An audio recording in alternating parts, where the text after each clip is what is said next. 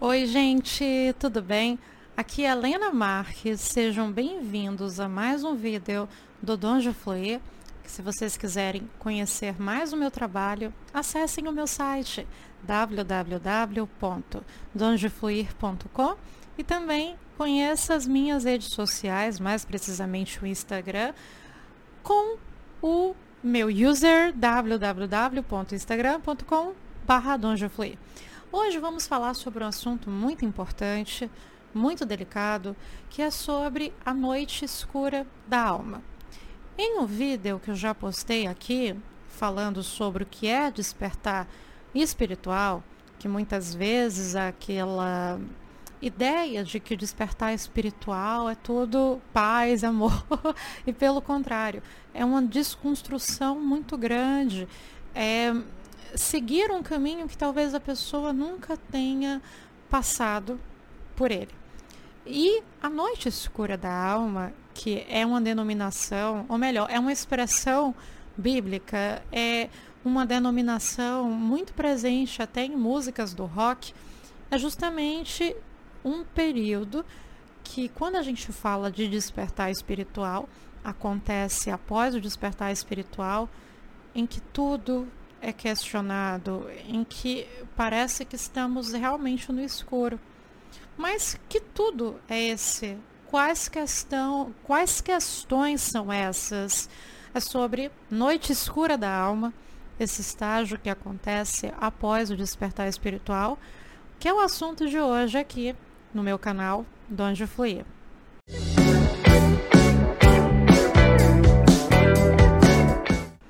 Então, essa questão de falar de noite escura da alma, despertar espiritual, eu tenho muito cuidado porque eu já passei por isso e não foi fácil.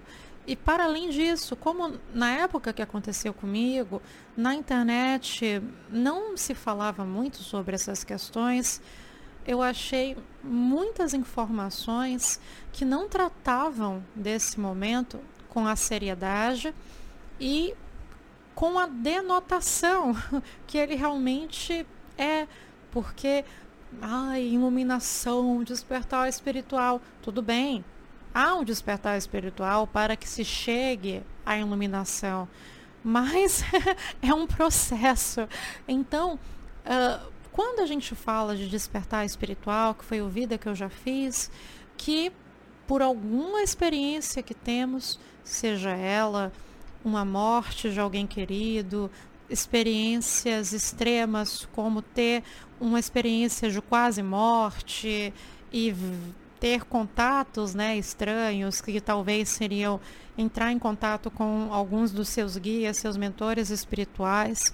E quando a partir disso passamos a ter a dimensão que, olha, temos né, esse avatar aqui, esse corpício aqui, mas estamos longe de ser isso. Temos uma trajetória de alma e tudo mais. Quando a gente chega a essa conclusão, é difícil, né? É difícil, principalmente se você é uma pessoa que nunca teve uma educação, talvez religiosa, como era o meu caso. Que como eu falei, eu sempre estudei astrologia, tarô, numerologia, mas muito nesse sentido como eu já confessei, de querer saber esses acontecimentos para controlar, para ver os trânsitos, para ter ideia do que vai acontecer comigo, até que aconteceu um fato uh, que eu peguei e falei assim, gente, eu não tenho controle de nada, o controle é realmente ilusório. Eu sei, é claro, de várias tendências, mas tem questões que por mais que possamos nos empenhar, uh, é preciso entregar. É preciso realmente ter essa noção que há algo maior, o que poderemos chamar de consciência divina, eu superior, vai se encarregar. O importante é ter a, o sentimento, né? E como dizem, a mente limpa que a minha parte eu fiz. Mas então, e como é que acontece essa noite escura da alma nesse contexto? Então, ao concluir que, caramba, somos uma alma, somos almas vivendo experiências humanas e que essa nossa atual vivência é um capítulo de uma história maior, mais complexa e de várias eras, de, de várias, oh, perdão, e de várias eras, podemos nos questionar. Tá, tudo bem, mas então quem sou eu? o que é que todos nós estamos fazendo aqui? Se ao tirarmos, né, os óculos cor de rosa e achar que tudo é lindo e que todo mundo vai ser feliz, constatarmos que, gente, estamos aqui com propó com propósito de evolução. Propósito esse que muitas vezes, se não quase todas as vezes, não é realizado quando a pessoa apenas está feliz, mas quando ela tem um baque, uma decepção, e a partir desse momento tem a oportunidade de se revolucionar para que o ser humano compreenda isso usando só a mente e descartando a existência de uma realidade metafísica, né? uma realidade de energias, é muito difícil. E aí vem a noite escura da alma, que é justamente quando nos sentimos perdidos, sem saída. Tá, então talvez a maneira como eu, eu encaminhei a minha vida até então, pautado em alguns valores como dinheiro, como status, como poder. Então, nada disso realmente me faz feliz, me faz satisfeito ou vai contribuir para o meu desenvolvimento. Então, para onde ir? Eu posso estar casado, casada, eu posso estar com um carro do ano na garagem, empregado, mas não ter uma sensação de satisfação. Então, para onde eu vou? Uh, o que é então que eu estou fazendo aqui? Todas essas perguntas que acontecem em momentos que estamos ansiosos, deprimidos, que pode ter sim como catalisador algum episódio de despertar espiritual, fazem parte do que chamamos de a noite escura da alma. E, gente, a noite escura da alma, por mais difícil que seja, por mais nebuloso, se pudesse atribuir um adjetivo, a noite escura da alma seria esse, de nebuloso. Por quê? Porque estamos saindo, estamos num momento de transição em que, de certo modo, estamos saindo de um nível de consciência, de um nível de interpretação entendimento desse mundo para um outro. Então é claro que vai doer, claro que é assustador, claro que é difícil. Então, por isso tem esse adjetivo escuro, porque é um período de tantas mudanças, de tantas revoluções, até porque o que está em pauta aí é essa transformação de visão, o que chamam de despertar da consciência, expansão da consciência, despertar espiritual.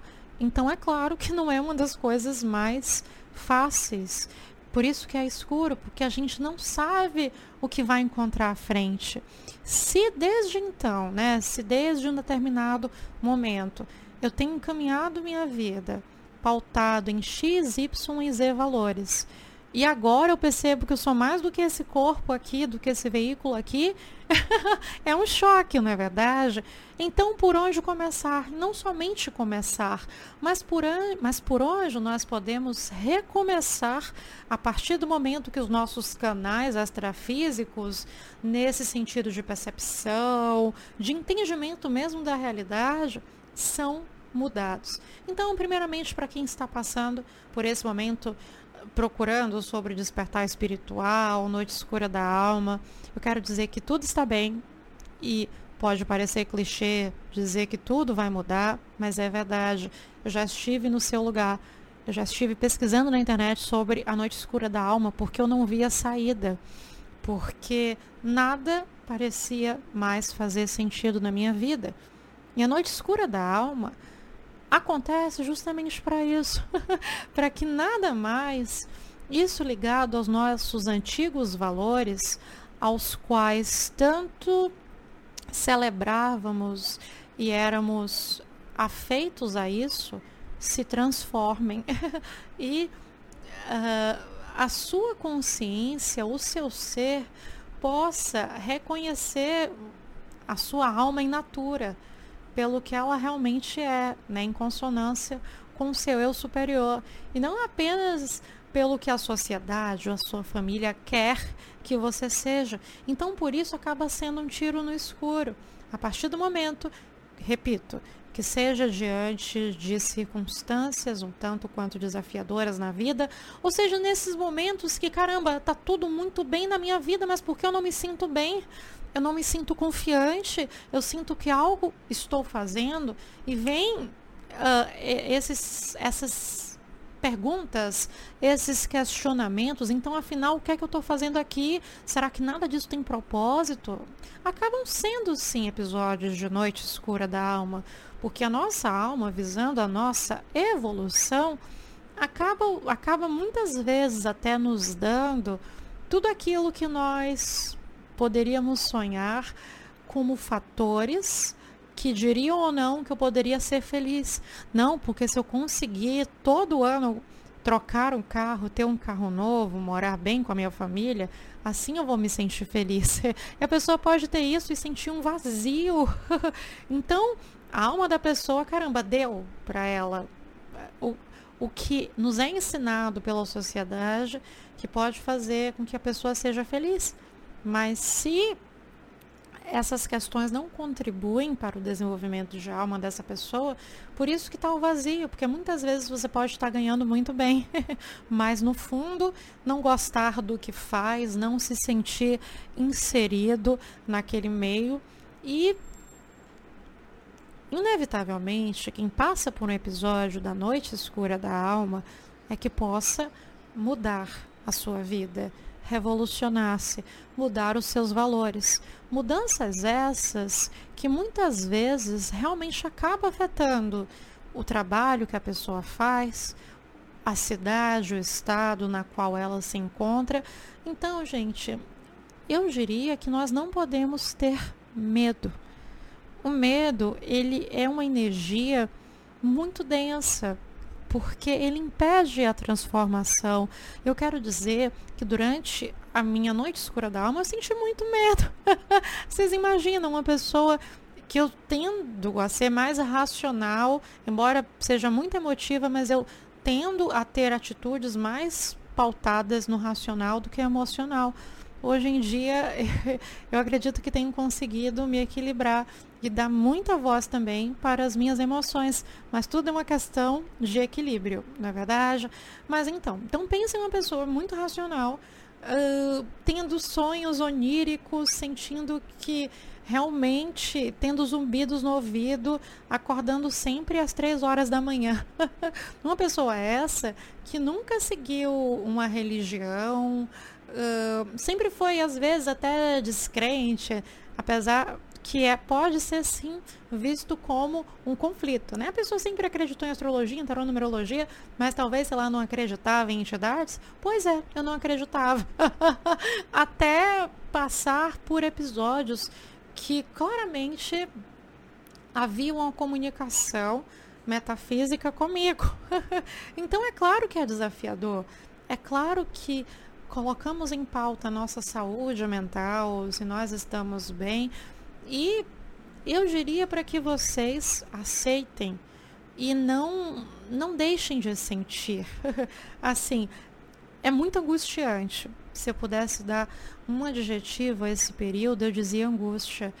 Eu sentia uma angústia muito forte na minha noite escura da alma. Seja porque, como eu falei, eu sou jornalista de formação e eu sempre fui muito curiosa em busca de respostas e eu não conseguia encontrar respostas apenas racionais que pudessem descrever para mim, porque de fato eu estava passando por esse processo.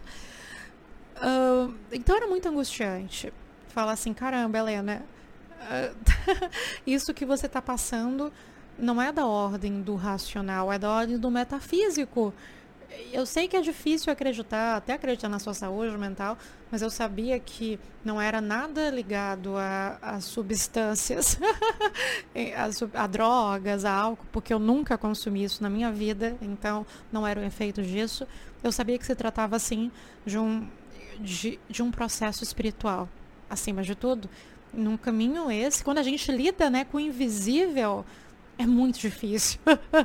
Uma coisa é você lidar com o táctil, com o que você pode pegar. É isso, é a carta de tarô, é, é o anel, é o brinco. Mas é lidar com o invisível, com energias, com intuições, com despertares, literalmente quando eu despertava às três horas da manhã. Mas confiem, gente. A sua alma não iria fazer com que vocês passassem por essas dúvidas, por esse processo do nada. Inclusive, o Charlie Austin, do canal A Merlin Sate, ele tem uma coluna no meu site, escreveu justamente sobre o papel da dúvida na jornada espiritual. Link esse que está aqui abaixo para que vocês leiam sobre isso. Então se permitam, se permitam viver, se permitam não ter o controle, se permitam ter essa curiosidade, sim, de buscar sobre o porquê está acontecendo isso, qual o chamamento da alma. Tem uma música do Titãs, que se eu não me engano se chama Enquanto Houver Sol, que mesmo nos momentos mais difíceis, que eu me sentia completamente sem saída, no escuro mesmo, usando né, o adjetivo para isso, eu me lembrava dessa música e tentava ganhar forças para prosseguir, que se chama Enquanto Houver Sol. Ela até é conhecidinha, assim, também vou colocar aqui o link. Então eu acho que tem muito a ver, uh, depois que a gente passa desse estágio do, da noite escura da alma, para uma nova vida que esteja mais sincronizada com a alma, que esteja em andamento, né? que esteja em integração com o seu eu superior. Essa música é assim. Uh, ai, gente, eu vou me lembrar, até porque essa música é um mantra para mim. Tem um branco aqui. É, quando não houver saída, quando não houver mais solidão, ainda já houver saída. É caminhando que se faz um caminho, enquanto houver sol, enquanto houver sol, ainda haverá. Então, assim, enquanto houver sol, ainda haverá. Eu falei quando não houver mais solidão, mas é quanto, enquanto não houver mais solução, ainda já vê saída, é caminhando que se faz o caminho. Então, eu quero deixar essa mensagem de esperança que tem um propósito que você está passando, um propósito justamente para que as ilusões da matéria sejam alçadas e busque-se sim uma integração, saber que estamos todos no plano de evolução e que aqui né, a escola terra, mas que é importante a gente aprender com a nossa jornada de alma. E mesmo que nós tenhamos um status uma imagem de sucesso nesse mundo físico, mas que no fundo de nós, ainda que aquilo dê dinheiro, ainda que aquilo nos coloque numa situação de bem vistos, se você sente que aquilo te faz mal e vem todos esses questionamentos e, e esse sentimento de caramba, será que eu tenho alguma saída? Tem. E essa saída só depende de você. Diga sim para sua alma. Diga sim para, para, diga sim para o que este processo está querendo te ensinar. ok? Então mergulhe dentro do escuro. Dança no escuro. Se desespere no escuro, porque é muito desesperador. Sinta angústia. Permita-se sentir. Sentir tudo. E saiba que esse é um passo para o seu desenvolvimento. Então não tenham medo da noite escura da alma. Ela pode ser angustiante, mas muitas vezes podemos sair muito mais fortes e muito mais conhecedores da nossa alma, do nosso trajeto depois dela, ok? Enquanto houver sol, enquanto houver sol, ainda haverá. E eu amo esses três pontinhos. E contextualizando aqui, né, com a música, enquanto houver sol, enquanto houver sol, ainda haverá, ainda haverá expansão, ainda haverá vida, ainda haverá transformações, escolhas. E isso já diria o Nietzsche, vem da nossa vontade de potência, da nossa vontade de ouvirmos a alma, né? Como ele diria, a nossa essência dionisíaca que, que muitas vezes está ali na nossa alma, ela acaba buscando alguns modos de se reverberar. Mas muitas vezes silenciamos para talvez viver um personagem que querem que nós vivemos, ou até um personagem que criamos para nós mesmos. Mas, enquanto houver sol, ainda haverá transformação. Mergulhe nessa noite. Ela pode ser escura, pode ser nebulosa, mas tem vários ensinamentos e deve sim ser vivida, transformada, ultrapassada. Tá bem? É, é isso que eu tenho a falar sobre a Noite Escura da Alma. Se vocês gostaram, por favor, deem um like, se inscrevam no canal. Se vocês quiserem uma consulta, porque a astrologia, o tarô e a numerologia que são as ferramentas que eu trabalho, muitas vezes as pessoas vêm buscando uma solução. E é tudo que eu digo. Isso é uma entrada, não é a solução. é claro que o caminho, o trabalho, deve ser traçado e criado por cada um de nós. Mas esses saberes, seja a astrologia, o tarô, a numerologia, nos ajudam a compreender muito mais das nossas tendências, dos nossos maiores potenciais, das nossas maiores fragilidades e que também possamos brincar e desfrutar nesse caminho da alma que foi criado com mais fluidez, assim como o rio, que tudo flui, tá bem? Grande beijo, gente. Eu sou Helena Marques. Se quiserem saber mais sobre o meu trabalho, Busquem também Donde Fluir no Insta e no meu site www.donjofluir.com. Beijo, tchau, tchau.